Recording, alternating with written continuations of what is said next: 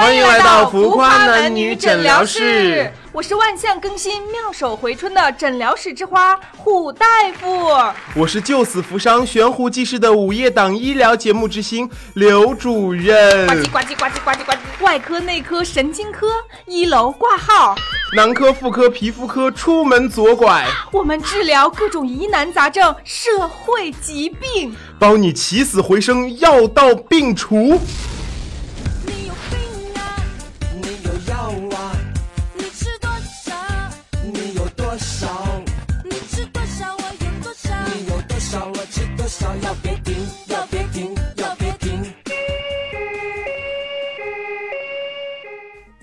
咱们这个浮夸男女诊疗室啊，就是面对面问诊，心连心开放。今天咱们诊疗室来了一个病人，我觉得他的精神看起来有点亢奋，但是他这个亢奋里面呢，又有点不正经，嘴角还带着一丝的不屑。你是不是想让我打你？我跟你说，你自己说吧，什么问题？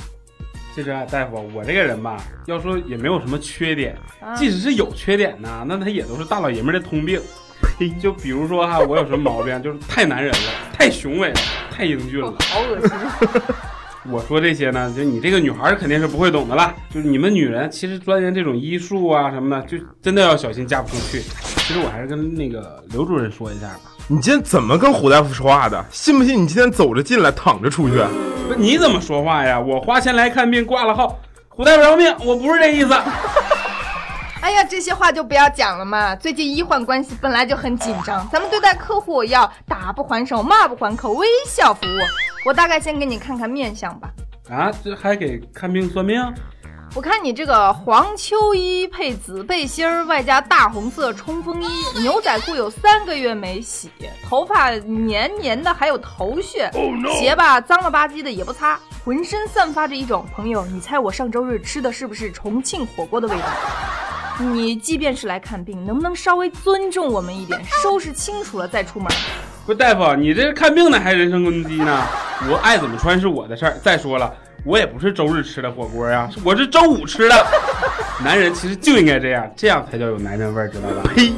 收拾那么干净了啊，收拾那么干净利索的，我跟你讲，那种人他就是弯的。一巴掌拍死你啊！你这，你这审美就是有问题，我跟你讲。我审美怎么就有问题了？我是那种崇尚自然的，就像那种按住了掰掰那种那个整过容的，再怎么再怎么美，我跟你讲，给我也不要，给钱我都不要。那凤姐很就是纯天然的，你要不要？你把我当什么了？那么丑的人他就不应该出门，那叫生孩子不叫生孩子，那叫吓人好吗？你的你的点好难抓呀。吓人！医生失去控制。那个，这位先生，虽然我不知道你的这些自信是打哪儿来的，但是我们诊疗室呢，就是承接各种疑难杂症的。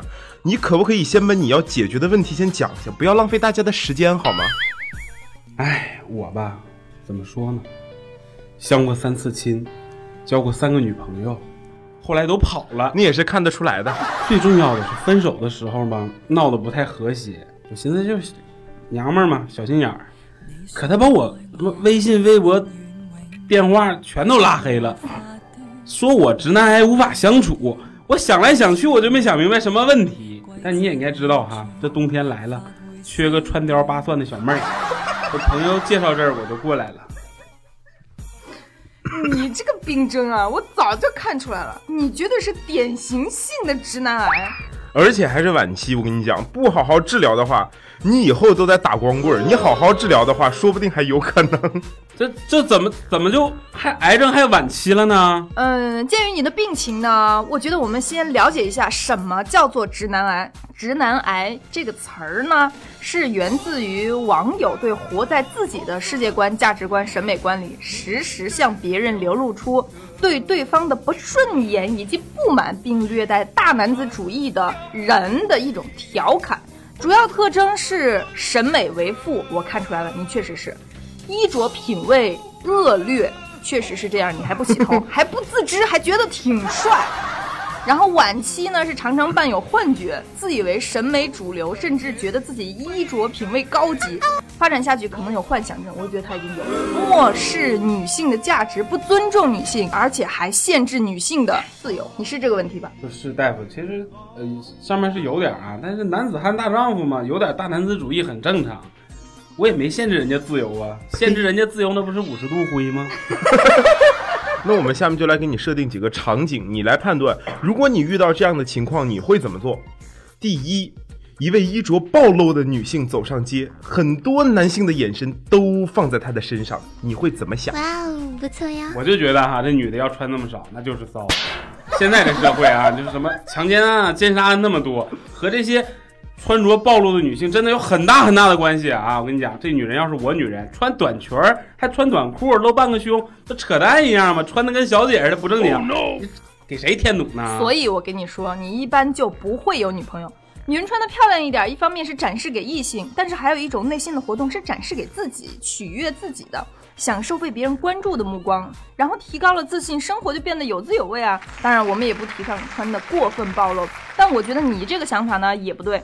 人家什么穿的少就跟小姐似的，穿的多的你看得上吗？天天上街裹着棉被上街的，你看得上吗？好，第二个场景对，景，第二个，如果你和你的老婆都有自己的事业，而且她的收入和发展空间要高于你，而这个时候你的母亲生病了，你认为谁更应该以家庭为重，在家照顾老人？那当然我老婆了。前提是你有的话。我一大老爷们儿，我就处于那种事业上升期和人生黄金期，照顾老人和小孩这种事儿我做，那肯定是女人去做呀，不然我娶老婆干嘛呀？女人需要什么事业呀？我是男人，我还能放弃事业让老婆去赚钱？扯淡一样，我还得让人家说着我是吃吃软饭的呀。我觉得你根本就没有把男性和女性放在一个起跑线上，没有人生下来就应该做什么事的。女性的性格虽然是比较温柔细心，照顾人是会比老爷们儿得心应手一点，但是你们在都各自有事业的前提下，我并不觉得女性就一定要充当那个放弃事业照顾家庭的人。她或许可以为你做这些牺牲，但我觉得这是为为爱做出的牺牲，而并不是说她应该就这样做。你这想法是完全错误的。第三条。嗯第三条是你会有重男轻女的观念吗？重男轻女叫什么观念呢？这这什么提倡什么生男生女都一样？我跟你讲，社会不行了，生男女才一样的。娶老婆他就得给我生儿子，女的呢就是赔钱货。都说养儿防老，养儿防老，这话太对了。养女儿的就是给别人养孩子，所以你还得要儿子。你要生个女儿得多惨呀！我发现你真的是一个特别、特别高瞻远瞩的人，你这八字都没一撇，你先找到老婆再说吧。直男癌的眼里就是觉得男人是天是王，女孩都是赔钱货，那是封建思想里面的男孩子才能传宗接代，女孩子就嫁出去就像泼出去的水。我看你吧，年纪挺小的，但你的思想还是在旧社会，特别的老套，而且他哪儿你哪儿看出来他年纪挺小的？八十多岁了吧？其实我啊，就是一个如此成熟稳重、令人着迷的美男子。护士，这个病人啊有妄想症，你进来给他打一针镇定剂。哎，别 大夫，大夫，大夫，那个我错了啊，你那个您继续说。对，这个第四个场景是你妈和你女朋友同时掉进水里了，如果你只能救一个，你会救谁？我女朋友要是问这样的问题，我早抽她了。我跟你讲，还只能救一个，用想吗？当然只救我妈了呀，妈只有一个，女朋友可以再换呢，是不是？不过话说回来啊，如果要是时间来得及啊，我肯定是两个都救，对吧？但是这些都不现实，我还不会游泳呢。你这个基本的技能我就不说了。一般男人在面对这种问题的时候，其实是很难选择的。当然了，对母亲的孝顺，我觉得是没有错的。但是你说妈只有一个，女朋友可以再换，我听完以后觉得真的是后背都是凉的。这个问题代表了你以后的老婆在家里面会处处受气。比如说你妈妈和你老婆吵架了，那你一定是会帮助你妈的，对不对？而且再说了，还女朋友可以再换，说的跟你有多少女朋友一样，一个都没有，拿什么换？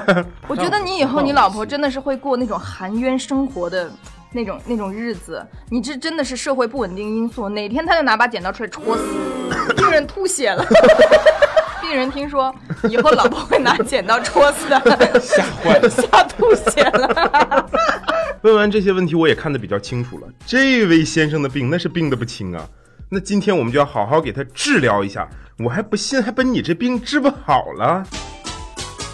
嗯，听咱们节目的听众朋友们到现在还是不太明白直男癌具体的表现形态是什么样子的，我就来给大家讲一讲这令人匪夷所思的直男癌语录 Top Ten。第十个，男人越老越吃香，女人一过二十五岁就开始贬值了。它这个呢，其实就是把女人的价值跟年轻挂钩了，意思就是女人老了就没有任何的价值。这个我觉得就是扯淡嘛，你说？我觉得是这样的，二十五岁会有二十五岁的价值，就是九十岁会有九十岁的价值，就不一样，不一样的年纪会有不一样的价值吗？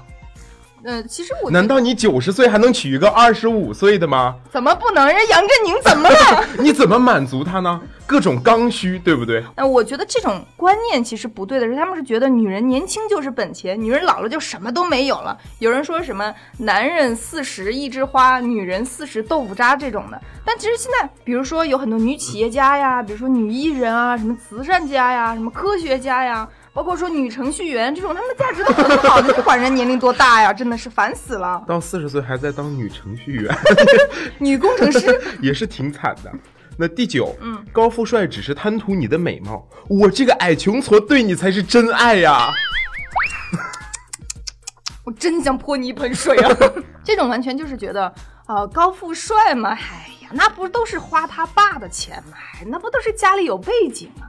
那种不会真心对你的，玩玩你而已。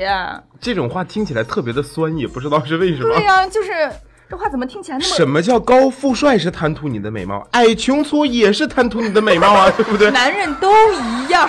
好，第八个，娶媳妇儿不就是为了传宗接代、孝敬父母的吗？这个就是刚才咱们这个病人就有这种想法。刚才我就想说，我觉得女人确实在家庭里面男主外啊、女主内啊这样的一个角色，但我觉得确实这不是我们说生下来就应该做这件事情的，好像女人除了这个之外没有任何的价值。而且这个观念更可怕的是怎么样呢？万一你生个女儿怎么办呢？一直生是吗？真的有一直生下去的。我跟大家讲个故事，就是我前段时间出去招聘，有一个男孩，他的名字叫万一，姓什么我不记得了。我说你这个名字还挺有趣的。然后他说我这个名字呀，是当时我生了一个，我上面有一个姐姐，生完了以后，爸说要男孩，然后就又生了一个，又是姐姐。我爸说要男孩，后来就又生了一个，又是姐姐。后来他们俩都就送到别人家去了。后来又生了一个，就是我。然后生我的当天呢，就罚了一万一千块钱。所以爸爸说，这就是 赐给你的名字，以后你就叫万一了。第七条，别人发个照片就在下面评论啊，这腿我能玩一年。你评论不？病人，你一般会评论吗？我会的。你会说什么呢？这腿我能玩。他朋友圈里根本没有这种人。你朋友圈根本不可能有这种人，全都把你拉黑了。怎么可能？我之前就是上一期那病人，怎么可能没有？你的这位病人的病好多呀。你要不在我们这办个会员卡？不过我觉得留这种言的人，他真是内心充满了一种膨胀的自信，你知道吗？就是谁让你玩了？你开什么玩笑？你想得美呢！人就不是发给你看的。就是啊。第六个，有钱了，什么样的女人找不到？先把钱拿来再说。而且主要还得看脸这个事儿，有多少钱不一定。我觉得钱可以买来婚姻，但是钱买不来爱情。你说的跟什么一样？林志玲，你拿钱砸人家试试啊！Oh no！穿那么骚不强奸你才怪！苍蝇不叮无缝的蛋。现在又嫌人家穿的骚了，我跟你讲，如果穿的真的特别保守的，他就你也看不上，对人家不屑一顾，觉得什么玩意儿啊！你看我看着他，他这种都在躲避我的眼神。四，女孩学历高有什么用？趁年纪轻赶紧嫁了。很多人说学得好不如嫁得好，其实他就是觉得说啊，女女孩的价值就是年轻漂亮，是吧？年纪大了就没什么价值了。第三。娶处女是因为处女婚后不会滥交，非处婚后多半出轨。我觉得这种理论我是真的就没有办法理解。反正他也不会处一辈子嘛。不是啊，为什么处女婚后不会滥交？这种这种有大数据支撑吗？啊，互联网时代，可能要问问马云爸爸。为什么？大数据呀。可怕，就看看就看看十八岁以前有没有买一些有的没的呀。不是，我觉得出轨的这件事情是怎么讲？女性婚后出轨也是男人的，你没有办法满足他。对，女性婚后出轨绝对是男人的问题。如果男人又爱她，然后性功能又特别好，又没有透支的话，我觉得女人一般情况下是不会出轨的，因为因为她的精力大部分还是要放在家庭上面。如果非要出去出轨的话，你自己真的在你身上好好找找问题，知道吗，病人？那你是，那也是对连女朋困难友都没。有，全把你拉黑。第二，女人如衣服，兄弟如手足，那句话叫做什么？流水的女人，铁打的兄弟。物以类聚，人以群分嘛。他的兄弟可能也是那样的人。所以你的兄弟们应该都是直男癌，你们就组织了一个抗癌俱乐部。下一回把你的那些兄弟们全部都叫来，我们这年底打折，我们年底的奖金就有希望了。我我真怕医患关系再僵一点。第一，我的天，我都不好意思念。你不让我，你来我家干嘛？这真的就是直男内心的想法吗？就是男女生如果到他家做客的话，就是说要跟他上床吗？我都根本不敢想，那我觉得得多少人呀？我我觉得我不知道你们懂不懂，就是女生如果说想去你家做客，如果说在家里面，她会想要表现出就是我在家里面是什么样的放松的状态，她想要让你看到她贤妻良母的一个方面吧，但她并不是说真的想跟你上床，而且来你们家的人也太多了吧，像保洁阿姨呀，对不对？还有一些哥们儿啊，癌症送快递呀 是渗透制了吗？这数量也太大了。听众朋友们，如果你要是拿不准你身边的那个朋友，如果你觉得他疑似直男癌，但是又拿不准他到底是不是的话呢？因为我们刚才讲了有呃直男癌的十个经典语录，我觉得如果有五六个能符合的话，基本上他就可以断定为确实是一个直男癌。如果你想跟他交朋友，甚至于交往的话，真的要好好的考虑一下。有五个就直男癌，会不会太吓人了？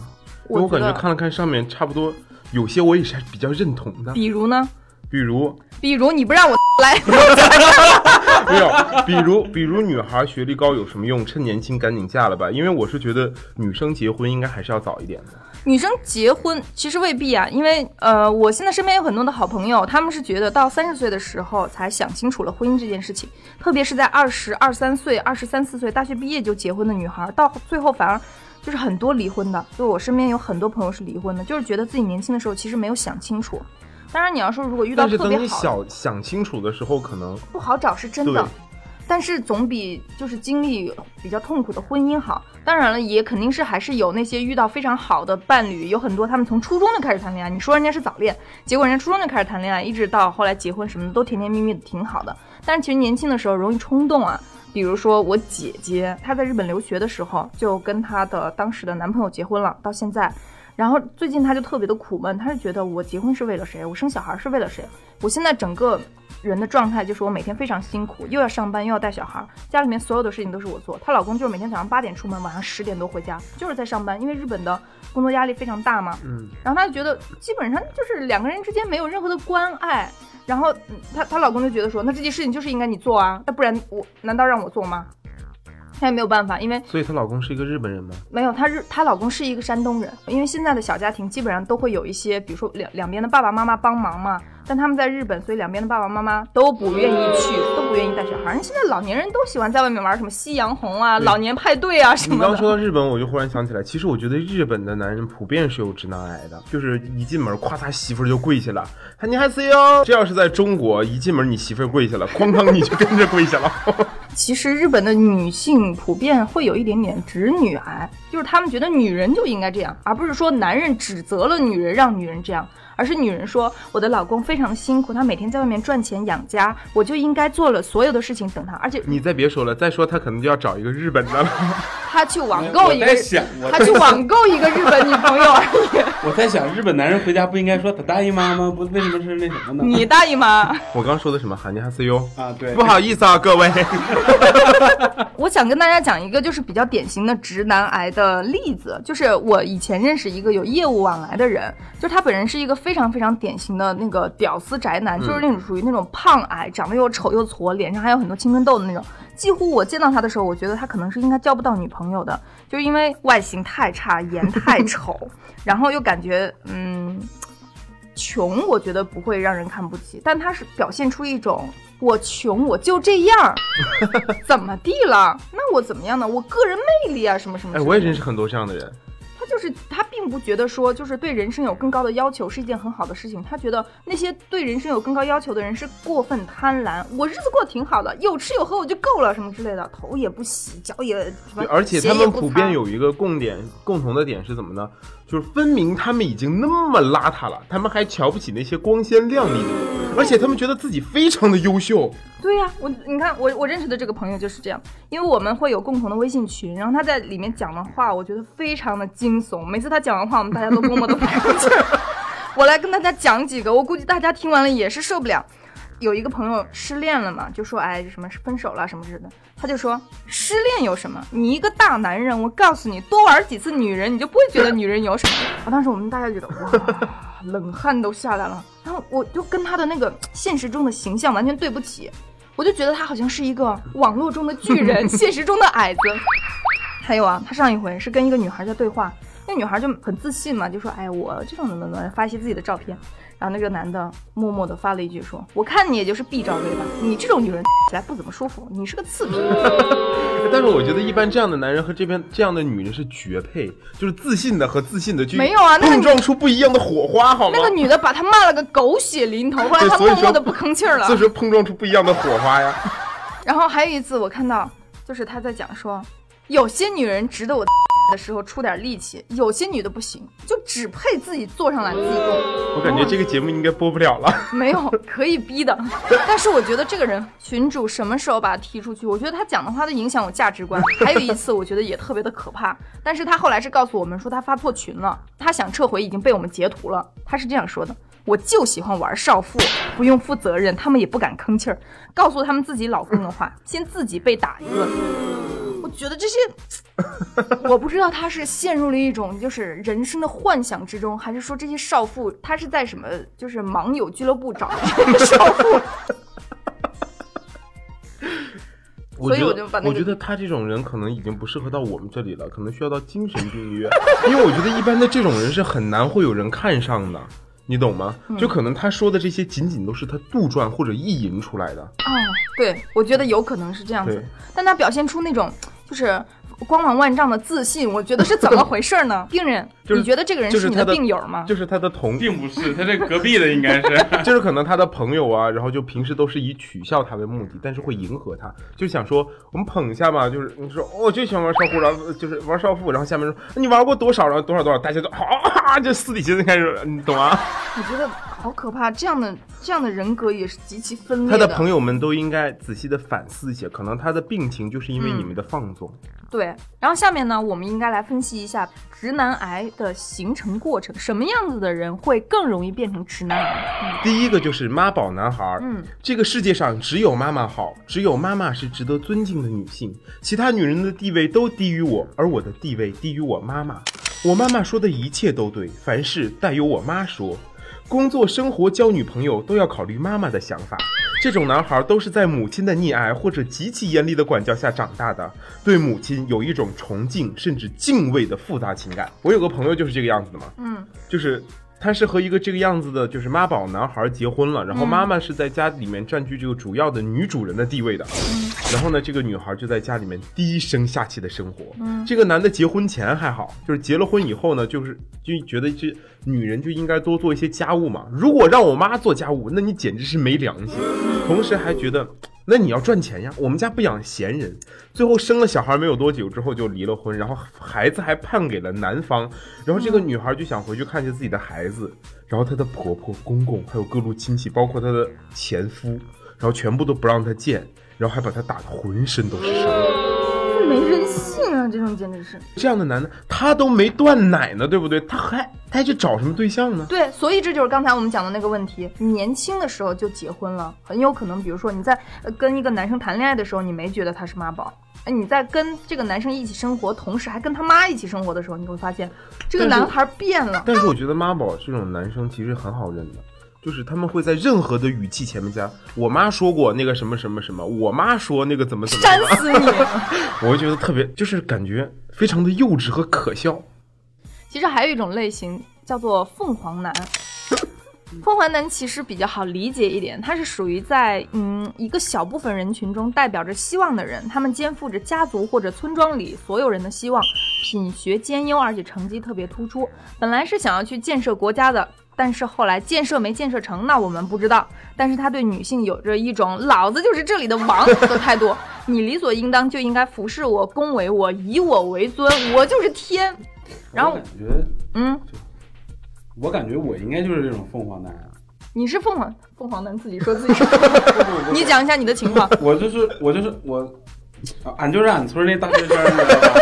俺村就我一个考上大学了，嗯，还是二幺幺大学，你知道吧？你 有什么了不起的？我也是 啊，对呀、所以你也是了。我是二幺幺大学毕业的高材生，好吗？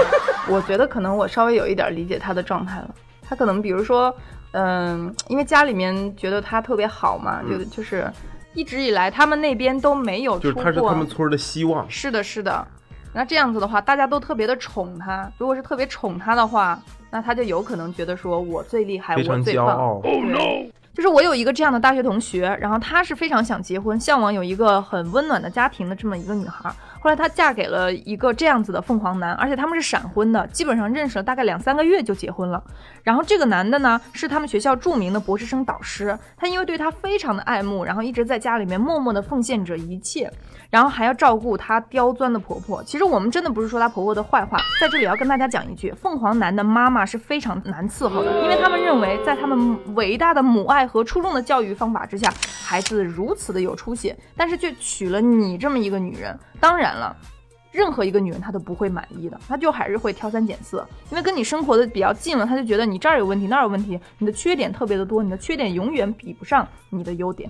然后婚后没多久，这个同学呢就怀孕了。她婆婆刚在她四五个月的时候，就强硬带她去照 B 超，因为我们这边是不允许照 B 超的嘛。嗯她婆婆就托人找关系去给她照了 B 超，然后是个女孩儿，就跟她老公一起不停的说服她说打了打了打了，必须打了，我们只要男孩，女孩我们不要，必须要男孩什么之类的。然后她就刚开始就一直一直在反抗这件事情，她说不管是男孩女孩我都很喜欢，因为这都是我怀的孩子，是属于我的。然后她婆婆就不愿意，反正家里面就不断的吵架呀、冷战呀，每天摔东西啊，就闹得很不愉快。后来到她七个月的时候去引产掉了。